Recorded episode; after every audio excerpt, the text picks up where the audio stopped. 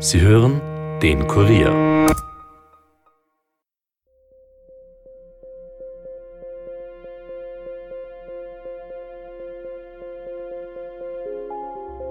Herzlich willkommen zu Dunkle Spuren, dem True Crime Podcast des Kurier, in dem wir ungelöste Kriminalfälle aus Österreich neu aufrollen. Mein Name ist Stefan Andres und ich begrüße euch zu einer neuen Bonus-Episode Unsere Reporterinnen und Reporter recherchieren derzeit intensiv an den nächsten Fällen. Im März beginnen wir mit der dritten Staffel von Dunkelspuren und bis dahin haben wir wieder etwas Bonusmaterial für euch. Heute spricht unsere Reporterin und Redakteurin Yvonne Wiedler mit Christian Mader. Er ist Kriminologe und auch Obmann des Vereins Österreich findet euch, der bei der Suche nach abgängigen Menschen hilft. Er spricht über die Herausforderungen bei der Suche nach Vermissten, über den sechsten Sinn von Angehörigen und er gibt Einblick in einen besonders heiklen Bereich der Polizeiarbeit. Aber am besten, wir hören uns das Interview jetzt an.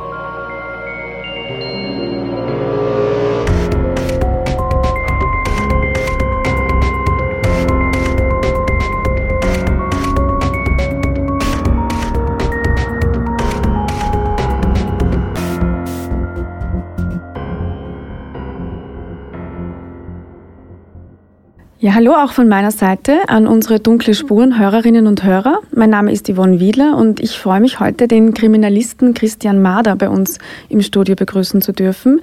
Er betreibt die Plattform Österreich findet euch und ich freue mich, dass Sie heute bei uns sind. Ich auch. Herzlichen Dank für die Einladung. Herr Mader, Sie sind Obmann von Österreich findet euch.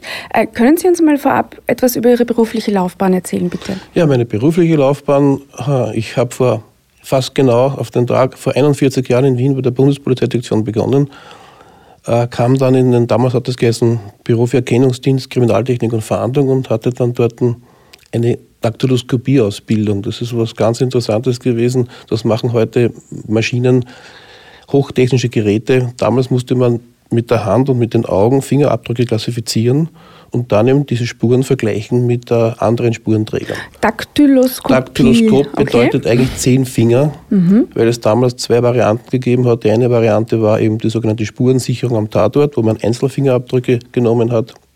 Und die andere Variante war, wenn Sie einen Straftäter, einen vermeintlichen mutmaßlichen Täter hatten, dann musste man ihn sozusagen daktyloskopisch behandeln. Das war Fotografieren, aber auch die Abnahme von allen zehn Fingerabdrücken.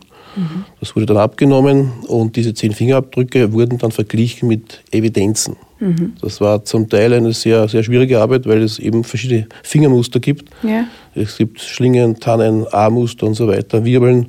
Und es gibt so manche Muster, da sieht man eigentlich sehr, sehr, da muss man schon sehr, sehr genau schauen, damit man die Unterschiede sieht und dann diese Minutien, die Merkmale heraussieht wo man dann feststellen kann, dass das eine und dieselbe Person ist. Mhm. Aber interessante Sache, aber auch wie gesagt anstrengend. Das heißt, das ist eine sehr spezielle Ausbildung, ist eine spezielle Ausbildung, das war Beim Bundeskriminalamt waren das Sie auch damals tätig? Hat das, nein, damals war das eben, also das Bundeskriminalamt an und für sich hat es damals noch nicht gegeben. Damals war das eben ein Teil der Bundespolizeidirektion mhm. Wien und das war eben das Büro für Erkennungsdienst, Kriminaltechnik und Fahndung. Das mhm. gibt es in dieser heutigen Form so nicht mehr. Okay. Und das so hat es eigentlich begonnen. Mhm. Und ich dachte eigentlich damals, gut, das war's. Ich war ein junger Bursch mit 17 Jahren. Aber ähm, oft kommt das, es kommt immer anders im Leben. Also ich habe dann sehr, sehr viel angefangen zum Lernen, weil mich die ganze Materie interessiert hat, überhaupt das ganze kriminalistische, Kriminalpolizei, Polizei überhaupt. Mhm. Und so hat, hat sich das dann entwickelt, dass ich halt dann später eigentlich dann auch auf ein Kommissariat in Wien gekommen. Damals war es nicht die Polizeiinspektion, damals war es das Bezirkspolizeikommissariat Otterkring. Mhm. Da war ich dann auch zuständig für Passwesen und Strafvollzug und so weiter. Und dann hatte ich das Glück, eben in das äh, eigentlich berühmte, damals berühmte Wiener Sicherheitsbüro zu kommen. Das Wiener Sicherheitsbüro war legendär, das war die Hochburg der Kriminalpolizei. Also wer da arbeiten durfte, der konnte sich wirklich freuen. Da konnte man stolz sein. Von welchem Jahr sprechen wir da jetzt, da dass wir das einordnen wir, können? Das Jahr sprechen wir jetzt von 1990. Okay. Also damals war der Hofratmagister Edelbacher auch legendär, der mhm. Chef des Wiener Sicherheitsbüros.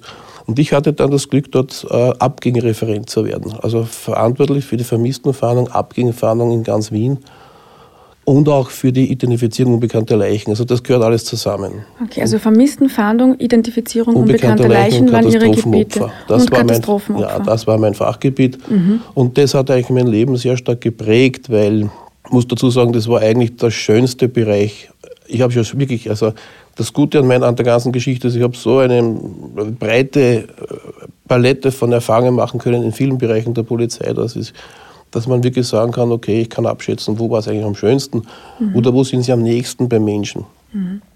Und vermisste Fahndung, also Abgängefahndung, ist man eigentlich ganz nah am Menschen weil sie eigentlich versuchen müssen, den Menschen kennenzulernen, der vermisst wird, dann eben das Umfeld und so weiter. Hochinteressant. Also wie gesagt, das war meins und das habe ich dann ungefähr neun Jahre ausgeübt. Mhm. Ja. Und heute betreiben Sie, das, ich habe es vorher schon eingangs mhm. erwähnt, äh, die Plattform oder den Verein Österreich findet euch. Wie kam es zu dieser Gründung und ähm, für die, die es nicht kennen, was machen Sie da genau? Mhm. Es kam dazu, indem ich ein Buch geschrieben habe, äh, mhm. weil mich die Thematik einfach nicht losgelassen hat und einfach die Thematik den Menschen in den Mittelpunkt stellt. Und ich habe mir gedacht, okay, dann sollte ich mal ein Buch schreiben, weil ich habe wirklich so viele, wirklich viele Sachen erlebt, viele Geschichten und ich wollte eigentlich damit dem Menschen in der Öffentlichkeit die Thematik näher bringen, so wie sie wirklich ist. Es sind keine James Bond-Geschichten, sondern eigentlich Denkergeschichten. Das war der ausschlaggebende Punkt, das war das Buch. Und nachdem das Buch äh, erschienen war, äh, habe ich großen Zuspruch bekommen. Man hat gesehen, das ist interessant, die Menschen sind gekommen und habe auch gesagt, könnte man vielleicht, als Verein wäre vielleicht nicht schlecht, jemand, der noch helfen kann. Ein Buch ist okay, aber man braucht ja Ansprechpartner, auch im Laufe der jetzigen Zeit. Mhm. Ja, und das war dann der, eigentlich der ausschlaggebende Punkt. Ich konnte dann mit einem zweiten interessierten Mann diesen Verein gründen und hat auch, muss man sagen, dieser Verein hat auch interessanterweise zwei Standbeine, nämlich auf der einen Seite diese abgängig vermisste Sache, aber auch die sogenannten Besatzungskinder die eigentlich also Kinder von Soldaten in der Besatzungszeit von Besatzungssoldaten sind und die auch heute noch, sofern es Möglichkeiten gibt, nach ihren Vätern suchen. Dazu bin ich auch deshalb gekommen, weil aufgrund des Buches Vermisst auch Interessierte sich hier gemeldet haben, weil sie gesagt haben, wir vermissen auch. Mhm. Und so gesehen ist schon ein, eine Parallele hier auch dabei und das ist für den Verein ganz gut, zwei so Säulen zu haben. Mhm. Was wir dann natürlich gesehen haben, nachdem der Verein gegründet wurde, wir haben ja klein angefangen, dass der Zuspruch enorm gewachsen ist. Also wir haben jetzt auf Facebook an den 15.000 Likes bzw. Abonnenten. Es ist auch eine sehr äh, starke Community, oder? Die extrem starke, stark zusammenhelfen. Es, es ist eine starke Community. Ich bin sehr stolz drauf auf diese Community, weil sie wirklich also immer wieder diesen Menschen in den Vordergrund stellt. Mhm. Wir haben sozusagen fast keine Fälle, wo man sagen kann, ja, das müssen wir löschen, das kann man so nicht lassen seitdem wir das machen, also fünf Jahre, haben wir vielleicht drei, vier Fälle gehabt, wo man gesagt hat, da wird jetzt gesperrt, kommt aber so gut wie nicht vor. Also Sie sind, nochmal um die Praxis zu beschreiben, ähm, es, Sie haben unter anderem eine Facebook-Seite mit eben ja. einer Community von 15.000 Menschen ja. und jetzt wird ein Mensch vermisst mhm. oder es wird Ihnen zugetragen, Sie erfahren davon oder auch durch Ihre berufliche Tätigkeit vermutlich? Also wir haben das, wir, wissen Sie, das Thema Abging vermisst, das ist das eine. Und die Medienarbeit, Öffentlichkeitsarbeit natürlich die andere, weil sie hochsensibel ist. Also mhm. wir arbeiten mit personenbezogenen Daten ja. und das ist ein hochbrisantes Thema. Das heißt, wir legen absolut Wert auf Qualitätsmanagement und Datenschutz und prüfen wirklich also doppelt und dreifach, bevor wir irgendwelche Maßnahmen setzen. Wie gelangen wir zu diesen Abgehigkeitsgeschichten? Ganz einfach. In der Regel ist es so, weil man uns Gott sei Dank auch schon kennt, der erste Schritt ist immer, also ich sage immer wieder, wir sind nicht die Polizei, wir sind nicht die Fahnder. Aber wir können unterstützen und das tun wir auch und das sehen wir auch immer wieder beim Feedback der Angehörigen. Aber der erste Schritt ist immer, wenn jemand verschwunden ist, die Menschen, also die Angehörigen oder Freunde, Verwandte müssen zur Polizei. Also dort machen sie eine Abgehkeitsanzeige, damit das einen formellen Rechtsakt hat. Die Polizei macht dann ihre Sache. Wir können unterstützen, indem wir eben einen leichteren Zugang zu der Öffentlichkeit haben. Und das machen wir dann zum Beispiel mit einer Homepage und mit Facebook. Und wie funktioniert das? Wir haben ein sogenanntes Vermisstenprofil. Das muss derjenige, der möchte, dass diese Person praktisch in die Öffentlichkeit gelangt, die vermisst wird, ausfüllen. Da wird auch erwähnt, also muss angeführt werden, bei welcher Polizeidienststelle die Abgehkette gemacht wurde, auch die Kontaktdaten desjenigen, der das möchte und natürlich des Vermissten mit einem Bild. Mhm. Und das Ganze wird dann hochgeladen auf die Homepage. Verstehe. Und das können wir dann prüfen und wenn wir das geprüft haben, meistens treten wir dann in Kontakt auch noch mit demjenigen, der das veranlasst hat, damit wir die Hintergründe ein wenig kennen. Mhm. Und wenn wir sagen, okay, dann erst veröffentlichen wir das auf Facebook. Dann Weil, helfen Sie quasi auch bei der Verbreitung und bei der Suche mit. Aktiv, absolut. Ja. Und wenn dann ein Mensch, äh, was ja in den meisten Fällen zum Glück passiert, wieder auftaucht, dann sagen Sie auch äh, entwarnt. Ja, genau. Quasi. Das heißt also, wir legen großen Wert darauf, auf die Kommunikation prinzipiell, vor allem mit denjenigen, die, diejenigen, die uns heute ersuchen, da etwas zu veröffentlichen. Und wenn die Person gefunden wurde, dann kriegen wir Nachricht und dann wird für uns, bei uns das gelöscht. Das heißt, wir löschen auf der Homepage, wir löschen auf Facebook und geben natürlich aber der Community Feedback. Das heißt, wir legen auch darauf Wert, wir leben Community. Mhm. Es soll nicht so sein, dass wir äh, ersuchen, wir suchen und suchen und dann ist er weg und keiner sagt, was war. Ja, genau. Wir haben zwar den Datenschutz und das hat die Community ganz gut verstanden und nimmt Rücksicht darauf. Wir können natürlich in den meisten Fällen keine Einzelheiten bekannt geben. Ist auch nicht der Sinn und Zweck. Aber wir sagen dann, wurde gut, aber die gefunden oder wurde tot gefunden. Ja. Je nachdem, wie viel wir wissen, beziehungsweise was wir bekannt geben dürfen, das erfährt dann die Community. Ja. Mal um das Ganze einzuordnen, von wie vielen vermissten Personen sprechen wir denn in Österreich im Jahr und wie viel davon haben einen Unfall, wie viel davon ähm, ein äh, Verbrechen? Mhm. Ähm, also prinzipiell Österreich hat momentan im Jahr etwa 11.000 Vermisstenanzeigen. Ich würde es aber gleich erklären, weil der Teufel steckt im Detail und es immer, liegt immer an der Interpretation der Daten. Weil wenn ja. ich sage 11.000, sagen sie, wow. Wenn ich Ihnen aber sage, dass von den 11.000 im Endeffekt 10 überbleiben, 10, 15 vielleicht immer so im etwa, wo man sagen kann, na gut, da weiß man jetzt nicht, was mit ihnen passiert ist, ist das eine, eine ganz eine gute Zahl. Und da vielleicht noch dazu, ja, es gibt Verbrechen, kommen Verbrechen vor, die liegen aber im Promillbereich. Unfälle gibt es nicht dann mehr, keine Frage, aber es teilt sich auf Unfall, Selbstmord, ist natürlich immer wieder ein Thema. Oder freiwillig gegangen sein? Gibt es das auch? Na, gibt es natürlich auch, okay. muss man dazu sagen, aber das sind nicht so viele. Also, mhm. also weil nämlich, noch einmal, wir haben eine Aufklärungsquote fast, glaube ich, von ungefähr 99 Prozent. Also es ist, extrem, extrem hoch, hoch ja. mhm. weil die meisten kommen wirklich tatsächlich selbst zurück. Mhm. Und beziehungsweise die werden gefunden. Ich meine, es ist, wissen Sie, diese Thematik ist wirklich hoch äh, und vor allem es ist es sehr, sehr, man könnte stundenlang darüber reden, weil sie eben nicht so einfach darzulegen ist. Weil es kommt darauf an, welche Altersgruppen sind das, von denen wir sprechen. Sind das Jugendliche, sind es Kinder? Ältere Leute. Ältere mhm. Leute ist auch ein Thema. Ja. Also wir haben bei den älteren ich Leuten weiß, steigt ja absolut die Gefahr aufgrund der Demenzkrankheit, die halt auch jetzt zunimmt, weil die Leute Gott sei Dank älter werden. Mhm. Und das ist zum Beispiel auch so ein Thema, wo man sagen möchte oder muss, da können wir einen wertvollen Beitrag leisten, weil wir natürlich schnell in der Öffentlichkeit sind. Da spricht man auch ein anderes Thema, eine Problematik, nämlich die Öffentlichkeitsfahndung an und für sich, weil auch natürlich die Polizei Öffentlichkeitsfahndung macht. Allerdings, sie, sie muss ein, ein Prozedere durchwandern, genau, das wir nicht müssen. Mhm. Das heißt, sie brauchen einen Gerichtsbeschluss äh, von einem Gericht, dass eben die Öffentlichkeit von dem Sachwalter oder Abwesenheitskurator ist besser ausgedrückt, der dann sagt, bei einem Erwachsenen muss man auch dazu sagen, bei einem Volljährigen, der dann praktisch äh, beschließt, ja, er will eine Öffentlichkeitsverhandlung. Und dann kann auch die Polizei in die Medien gehen. Mhm. Wir brauchen das nicht, weil wir haben das Vermisstenprofil und derjenige, der das möchte, übernimmt in dem Fall die Verantwortung. Und aber trotzdem auch auf den Punkt gebracht, es gab keinen Fall von einer Abgängigkeit, wo irgendwo jemand dann äh, praktisch sich gemeldet hätte und gesagt hätte, wieso bin ich da jetzt, werde ich gesucht. Mhm. Weil wir das einfach wirklich extrem prüfen ja. also jemand, der quasi nicht wollte, dass nach ihm gesucht ja. wurde. Äh, darum kommen wir noch einmal auch zur, zur rechtlichen Lage. Ja. Da gibt es ja auch immer wieder vielleicht ein bisschen Missverständnisse. Was heißt eigentlich Abgängigkeit? Abgängigkeit bedeutet, es hat jemand eine Abgängigkeitsanzeige erstattet bei der Polizei. Somit habe ich einen Behördenakt eigentlich ins Leben gerufen, seine, äh, basierend auf, auf einer rechtlichen Basis. Das ist das Sicherheitspolizeigesetz 24. Und das besagt, wenn Unfall, Verbrechen oder Selbstmord befürchtet wird oder vielleicht aufgrund einer geistigen Behinderung mhm. oder Krankheit derjenige nicht, äh, sich selbst gefährdet oder andere, ja. dann ist eine Abgängigkeitsverhandlung opportun. Das heißt, das ist die Rechtsgrundlage. Mhm. Gut.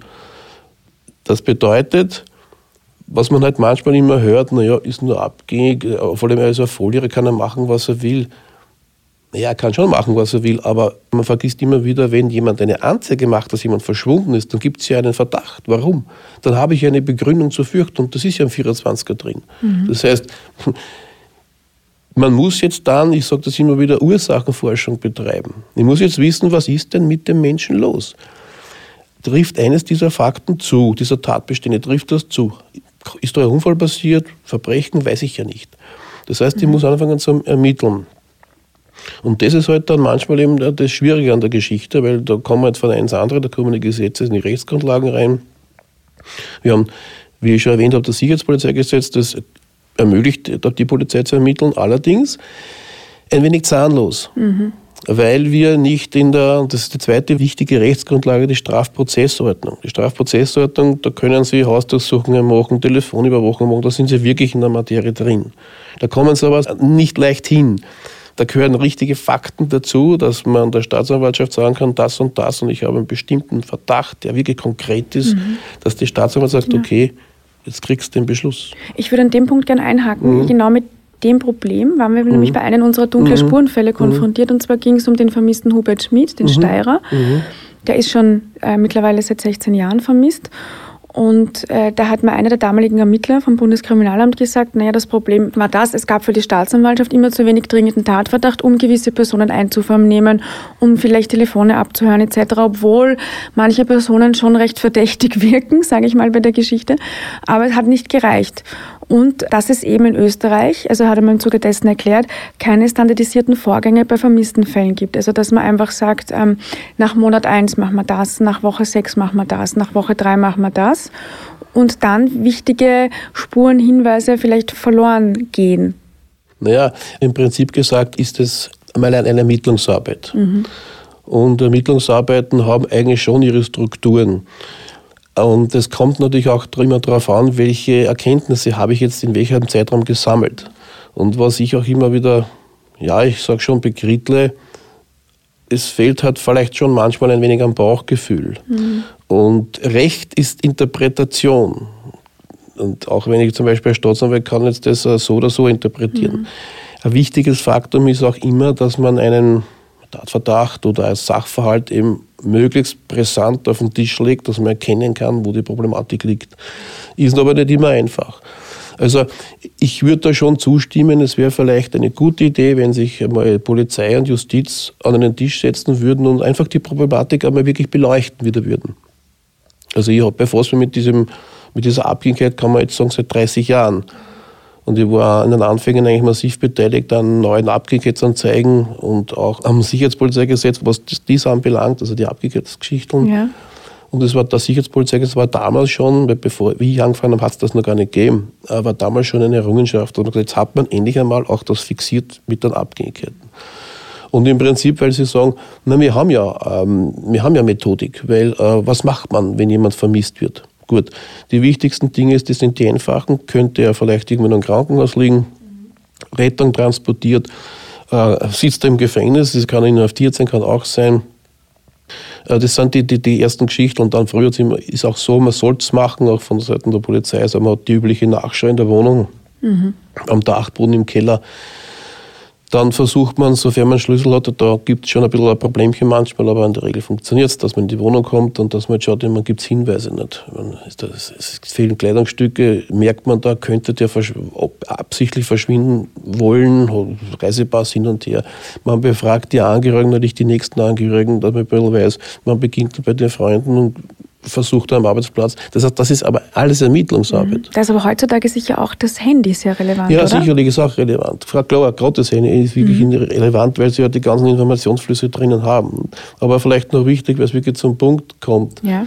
Wissen Sie, Sie haben bei der Abgängigkeit ja kein, kein Opfer. Das ist immer wieder das Kernproblem. Und vermisst sein ist nicht verboten.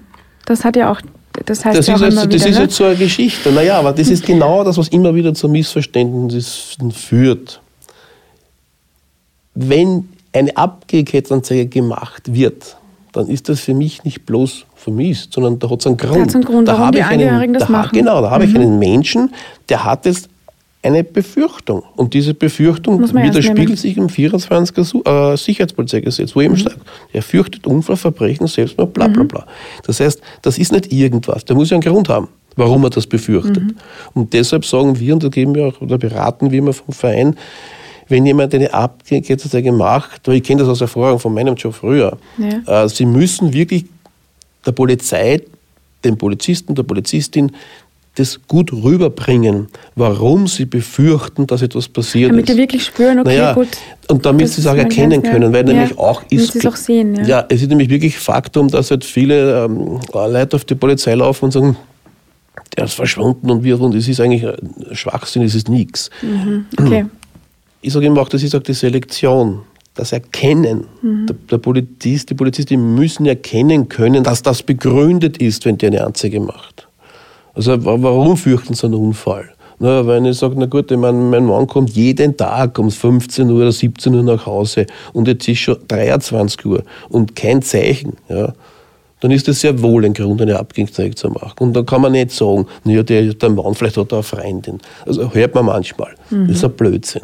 Oder wenn ich, wenn ich habe jemanden, der braucht Medikamente und der nimmt zu gewissen Zeitpunkten nicht mehr ein, ja, dann habe ich sehr wohl einen Grund, mhm. eine Abgängigkeit zu machen. Sagen Sie, was ist eigentlich mit dieser Regelung, das hört man ja auch immer wieder, kennt man aus den ganzen Krimiserien, man darf erst nach einer gewissen Zeit jemanden vermisst melden. Wie ist da die Lage Nein, das stimmt auch nicht. Das ist ein Armenmärchen, das gibt es auch nicht. Das, äh, wenn jemand befürchtet, wie ich schon erwähnt habe, und eines dieser Fakten zutrifft, ist eine Abgängigkeitsanzeige legitim.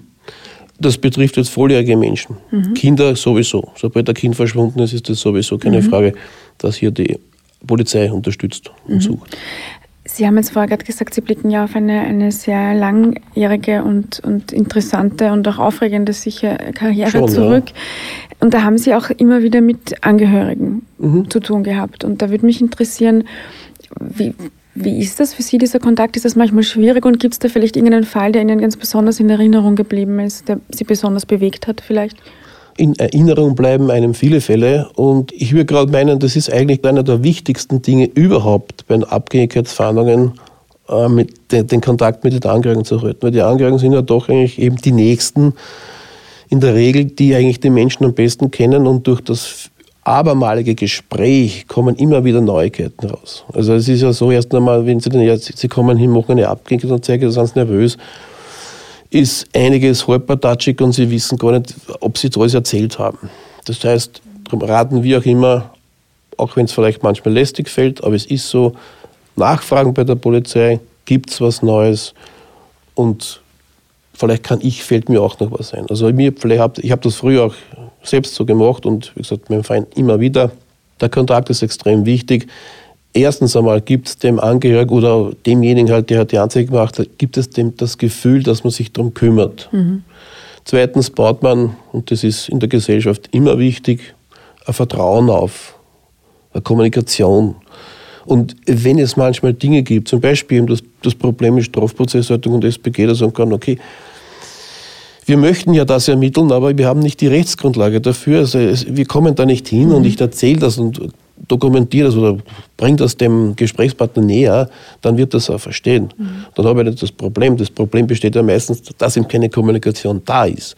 Und dann sagt er, na, die machen ja nichts und die dann nichts. Ja, das stimmt dann in vielen Fällen nicht. Man macht schon was. Das heißt, für mich ist Kommunikation extrem wichtig. Mhm. Für mein Leben selbst hat mir die Kommunikation mit diesen Menschen extrem viel gebracht, weil mhm. ich gelernt habe zu erkennen, was wirklich Probleme sind. Ja, weil wenn sie, das was, ja, was man manchmal nicht so merkt, aber wenn sie einen Menschen haben ja, und der ist plötzlich weg, dann durchwandern sie aber eine Höllenfahrt. Weil sie, sie, erst einmal haben sie Angst, klar. Dann sie wissen nicht, was passiert ist. Dann kommen die Zweifel. Sind sie selbst schuld? Haben sie was falsch gemacht? Mhm. Sind sie der, der jemanden vielleicht in den Selbstmord getrieben hat? Also das ist nicht ohne. Und dann haben sie jetzt irgendwelche Fahndungsmaßnahmen von der Polizei, dann gibt es plötzlich, dann, dann ist nichts gut, dann verzweifelst. Dann gibt es einen Hinweis, ui, dann bist du wieder hoch drauf, gibt es was Neues. Und so schaukelst du auf und ab. Mhm. Und deshalb haben wir vom Verein auch Psychologen, Krisenintervention, Menschen, die halt gerade da wirklich spezialisiert darauf sind, äh, darauf zu reagieren, dass man sagt, man holt den runter, dass er ein bisschen ruhiger wird. Mhm. Und Gespräch ist nach wie vor das Thema. Und ich sage es immer wieder, und das freut uns eigentlich. Es ist zwar etwas vielleicht theatralisch, aber Faktum, wir haben schon mehrere Selbstmorde gehabt, die wir betreut haben. Aber von drei Selbstmorden war das dann so weit sogar, dass die Angehörigen auf der Grabrede oder beim Paterzettel den Verein Österreich findet euch erwähnt haben. Und das ist ein Signal, wo ich sagen kann, weil das ist wirklich was tiefst Persönliches. Und wenn man das erreicht, dann kann ich sagen, danke, dass man erkannt hat, was wir machen und äh, wir sind am richtigen Weg. Das ist eine schöne Anerkennung. Ja, ja, es ist absolut so. Und das merkt man auch dann, wie gesagt, wenn wir da auf Facebook gehen und so, also, da sind manchmal so, da gibt es ja Feedbacks. Mhm, das habe ich gesehen, ja. Das ist wirklich ja. also eine tolle Sache. Was sagt man denn Angehörigen von Vermissten? Also, weil es ist ja immer diese Unwissenheit, die ist ja, glaube ich, dieses große Problem. Man will ja den Angehörigen nicht im Kopf, im Geist für tot erklären, weil ich glaube, dann hat man auch starke Schuldgefühle. Andererseits kann man dann aber irgendwie abhaken, aber man hat doch immer diese, vielleicht lebt er ja doch noch irgendwo oder sie. Also das ist genau ein Hauptthema und ich muss, ich muss das immer wieder erwähnen, weil ich diskutiere das oft mit meiner Frau, weil die ist ja auch im Verein und die ist vor allem das Thema Krisenintervention und die ist halt vorwiegend auch auf dieser Seite, also den zu schützen, der halt jetzt praktisch noch da ist und der mit dem umgehen muss. Und da ist es von der psychologischen Seite besser, wenn man einfach das irgendwie abschließen könnte. Das mhm. ist ja die sogenannte Trauerarbeit, was sie haben, wenn jemand verstirbt. Das kann eben der nicht machen, das nicht abschließen können. Das ist das Katastrophale. Mhm. Und da ist es manchmal besser, dass man, dass, man, dass man von dieser Seite sagt, irgendwie versucht, das endgültig zu erledigen, wenn du sogar vielleicht einen Zorn kriegst auf den, der verschwunden ist, damit du den weg hast irgendwie. Mhm. Das ist die eine Sache.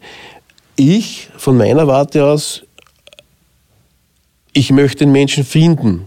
Also ich bin jemand, der nie aufgibt natürlich, weil ich das darf ich nicht. Ich muss einfach, und wenn ich nach fünf Jahren eine Spur finde, dann muss ich wieder drauf fahren. Und das ist dann der Unterschied Angehöriger, wie man mit dem umgeht und wie man dann eigentlich, in dem Fall von der Polizeiseite oder auch von einem Verein, wie man mit dem umgeht. Also es sind zwei verschiedene Ansichten.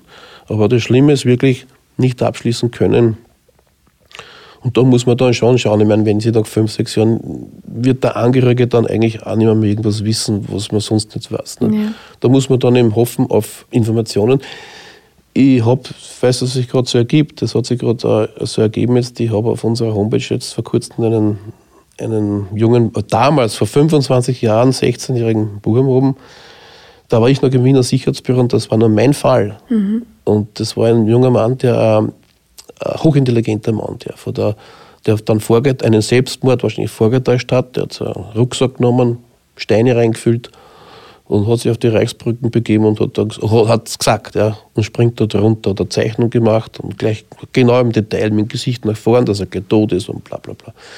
Faktum ist, dass ich nicht glaube, dass er den Selbstmord begangen hat, sondern nach wie vor glaube, dass er Helfer gehabt hat, so im Diplomatenmilieu auch ein bisschen, äh, wie eine International School und das eigentlich jetzt aber anders lebt. Nur vor kurzem, erst vor ungefähr zwei, drei Wochen, ist die Mutter wieder an mich herangetreten und ich habe sie an der Stimme sofort erkannt. Das ist also ein Zeichen, dass man sieht, man beschäftigt sich wirklich mit den Menschen mhm. intensiv. Also nach 25 Jahren sofort erkannt eigentlich. Wow. Und äh, sie sucht noch immer. Und das ist halt auch so eine Sache, sie kann es nicht verstehen.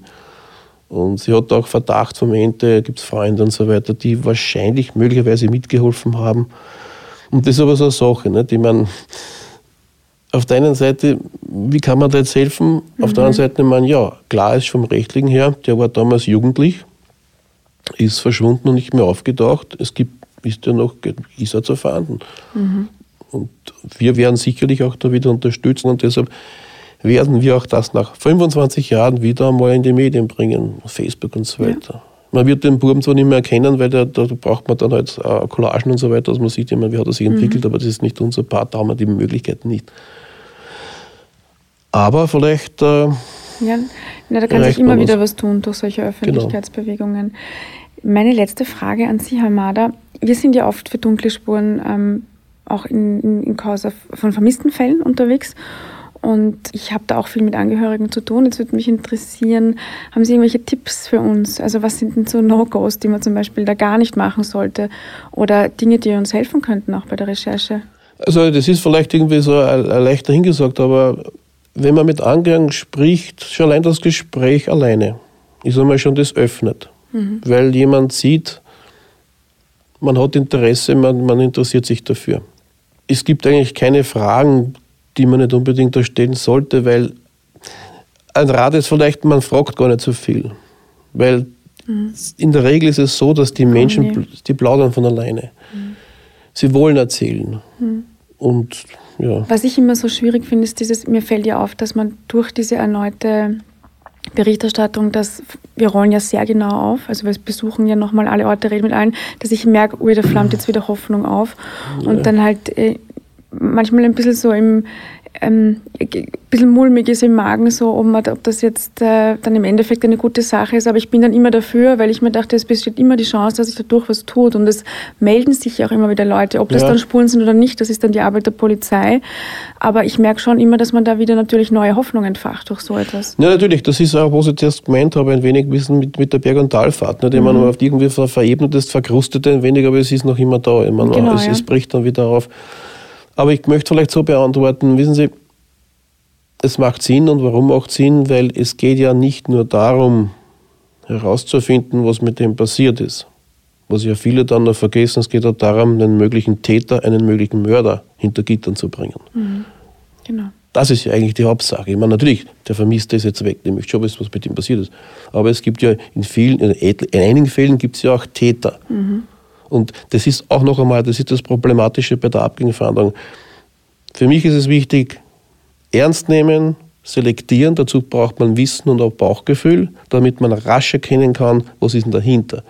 Es nützt nicht sehr viel, wenn ich nach Monaten anfange oder nach Jahren vielleicht das aufzurollen, weil äh, wenn, ich, wenn ich schaue, ich, meine, ich, ich, kann mich nach drei, vier Tagen schon immer mehr genau erinnern, wenn ich einen Zeugen frage oder an, was war denn da eigentlich? Naja, das ist, mhm. es ist, wird immer schwieriger je schneller ich dran bin, ich meine, Gewaltermittler oder Mordermittler werden es äh, werden wir bestätigen, immer nach 48 Stunden. Die ersten 48 Stunden sind einfach wirklich wichtig, damit mhm. wie viel, viele Informationen.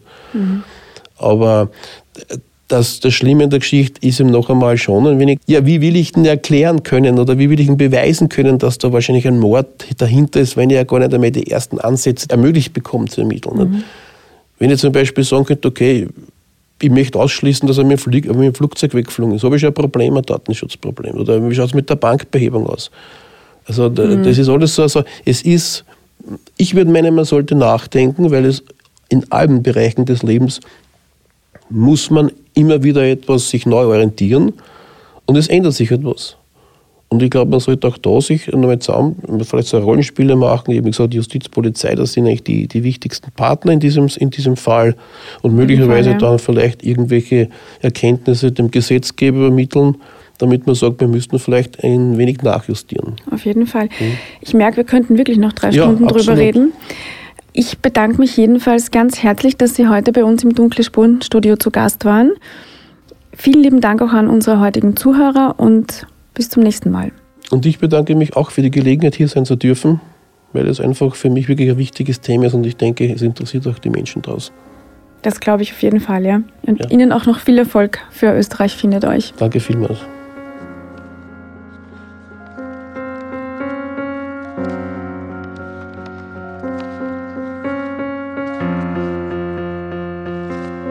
Das war das Interview mit dem Kriminologen Christian Mader.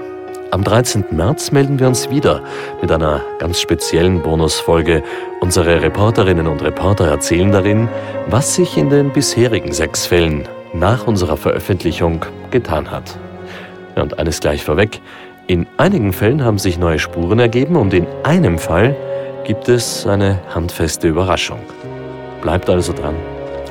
Dunkle Spuren ist ein Podcast des Kurier. Moderation Stefan Andres, Reporter Yvonne Wiedler, Michaela Reibenwein, Elisabeth Hofer und Dominik Schreiber, Schnitt Tobias Peböck und Dominik Kanzian, Musik Tobias Schützenberger, produziert von Elias Nabmesnik.